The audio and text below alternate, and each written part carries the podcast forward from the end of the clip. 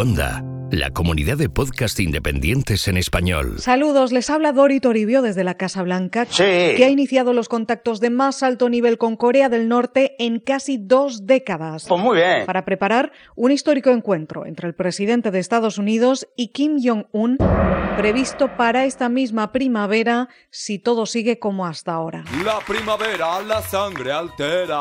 ¿Y cómo han cambiado las cosas? ¡No me diga! De aquella amenaza de fuego y furia estival A mi señal, ira y fuego. a un guiño diplomático y una apuesta sin precedentes. Todo en la semana número 65 de Donald Trump en la Casa Blanca. Los hilos de Washington. Con Dori Toribio.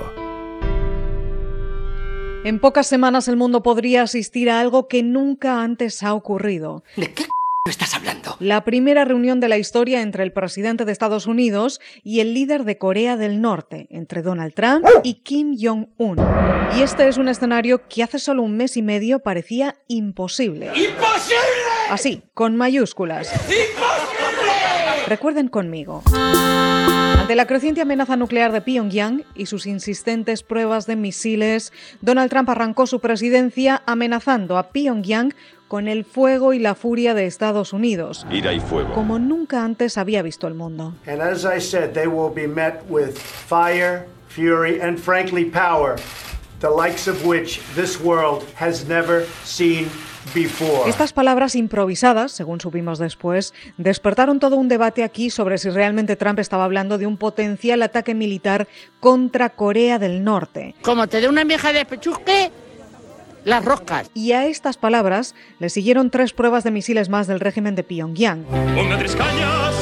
Además de una amenaza directa con atacar las bases militares estadounidenses en la isla de Guam, territorio no incorporado pero estratégico en el Pacífico. issuing a statement saying that North Korea's military is, quote, examining the operational plans to strike around Guam with medium to long range ballistic missiles. Now, that's according to the North Korean news agency. Así, el presidente Donald Trump, furioso, llegó a su primer discurso ante la Asamblea General de la ONU en 2017 y ante los ojos del mundo amenazó con destruir totalmente a Corea del Norte y llamó a Kim Jong-un Rocketman. The United States has great strength and patience, but if it is forced to defend itself or its allies, we will have no choice but to totally destroy North Korea. Rocket Man is on a suicide mission for himself and for his regime. Estados Unidos tiene gran fuerza y paciencia, pero si tiene que defenderse a sí misma o a sus aliados, no tendremos otra opción que destruir totalmente a Corea del Norte. El hombre cohete está en una misión suicida para sí mismo y para su régimen, dijo Trump, elevando de nuevo las tensiones y los miedos, Por primera vez en mi vida tengo miedo. que dieron paso a un tenso intercambio de amenazas e insultos mutuos entre el presidente estadounidense y Kim Jong-un.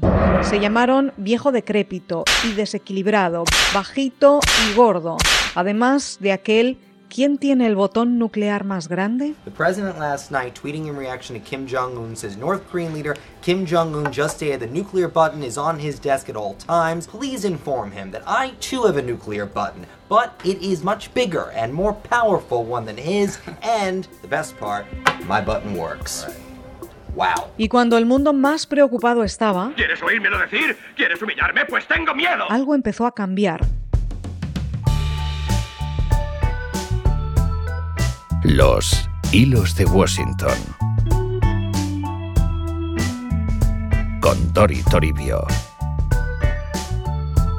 Tras dos años sin contactos, Corea del Norte aceptó reiniciar conversaciones con Corea del Sur en 2018. Toma, toma. Después, las dos naciones, virtualmente en guerra desde los años 50, desfilaron con una misma bandera en los Juegos Olímpicos de Invierno, celebrados allí en febrero. El locurón definitivo. Y en marzo, la sorpresa llegó a la Casa Blanca cuando una delegación de Corea del Sur entregó a Donald Trump una carta personal del líder norcoreano. Pues como ocurre con las cartas, la abrimos, no la abrimos, la echamos a la papelera, respondemos, pues eso es lo que va a hacer el destinatario. con una invitación para reunirse por primera vez en la historia. President Trump appreciated the briefing and said execute meet Kim Jong-un by May to achieve permanent. La sorpresa fue que Trump aceptó esta invitación casi de inmediato. Casi. Pese a todo lo vivido los meses anteriores y todo lo que dice la historia. ¿Dónde vamos, señorita? ¿Dónde vamos? Esa misma mañana su administración había asegurado, como siempre habían dicho, que no había ninguna manera posible de que algo así pasara. ¡Imposible! Esta es la portavoz del Departamento de Estado entonces. We are not going to schedule talks about talks or any kind of chat or anything like that. At this point. Trump siempre se había mostrado en contra de perder el tiempo con Corea del Norte. Esto es lo que le dijo en su día al entonces secretario de Estado Rex Tillerson. Flipa, flipa. Al que desacreditó públicamente en numerosas ocasiones por sus intentos de diálogo y acercamiento, que Trump consideraba inservibles. Toma la liada. Hasta que cambió de opinión. Y envió al director de la CIA, a Mike Pompeo, en un viaje top secret a Corea del Norte a reunirse con Kim Jong-un el fin de semana del 31 de marzo de 2018. The director of the CIA, Mike Pompeo, has made a secret visit to Pyongyang to meet North Korean leader Kim Jong-un. It's emerged the meeting took place during the Easter weekend, shortly after Mr. Pompeo was nominated by the president as Secretary of State, America's top diplomat. La noticia se publicó poco después en el Washington Post y el propio Trump la confirmó en Twitter, con cierta confusión. Primero porque dijo que había sido la semana pasada y la Casa Blanca tuvo que aclarar que no, que fue en Semana Santa. Que no te enteras de nada. Y después porque cuando la prensa preguntó si él también había hablado con Kim Jong-un, en un mar de preguntas, él respondió que sí. Pero luego resultó que no. Nos está engañando, que no nos engañe, que nos diga la verdad. Trump no, pero sí su administración a muy alto nivel está ya en conversaciones con el régimen de Corea del Norte para preparar la histórica reunión. Una invitación para la reunión del instituto. Que sabemos será a finales de mayo o principios de junio y que se barajan cinco localizaciones diferentes, todas fuera de Estados Unidos. Profesional.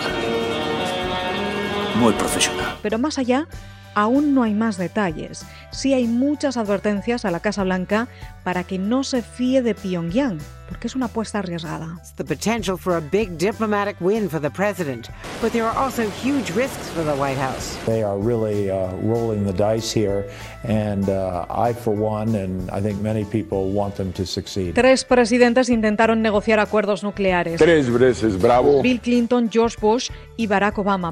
Pero los tres descubrieron poco después que Corea del Norte mentía. No os dejéis engañar. Trump insiste en que es hora de intentarlo de nuevo, que esto se debió hacer hace mucho tiempo y que puede salirle bien. Venga, va. Y ser el gran logro internacional de su presidencia. Venga, va, va, va, va. La desnuclearización de Corea del Norte, de premio Nobel incluso. If I think that it's a meeting that is not going to be fruitful, we're not going to go.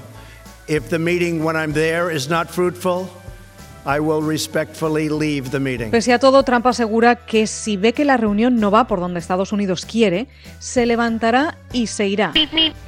Y además la Casa Blanca insiste en dejar una puerta abierta a cancelar el encuentro en cualquier momento que consideren que Corea del Norte no está cumpliendo con su parte y no asegure el fin de su arsenal nuclear. La palabra es nucelar. Además, hay que mantener, mientras tanto, la presión diplomática y económica, dice la Casa Blanca, igual que hasta ahora. Y esto tranquiliza a muchos aquí en Washington. Pero no a todos.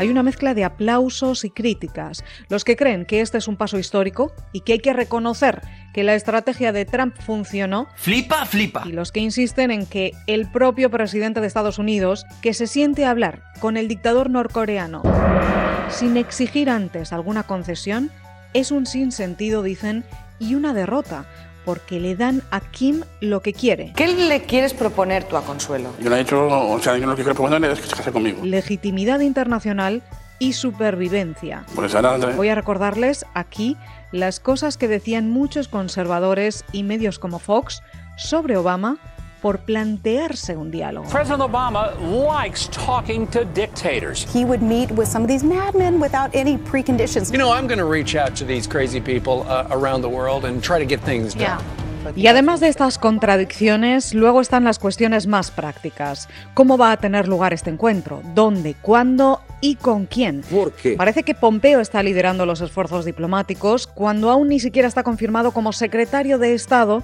sustituyendo a Rex Tillerson, que fue despedido el mes pasado por el presidente.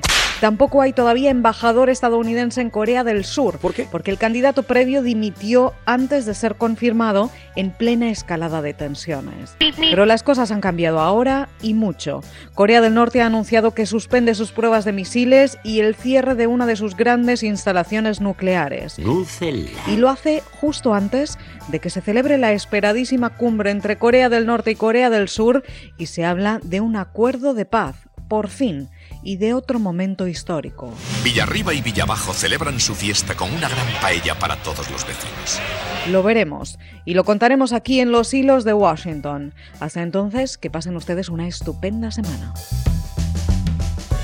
Puedes escuchar más episodios de Los Hilos de Washington en cuonda.com y además encontrarás El Método, la ciencia al alcance de todos, con Luis Quevedo. Hola, soy Luis Quevedo y esto es una entrega más de El Método, un podcast de ciencia, pensamiento crítico, ideas y un poco de todas las cosas que pican nuestro interés. Descubre nuevos podcasts en cuonda.com, la comunidad de podcast independientes en español.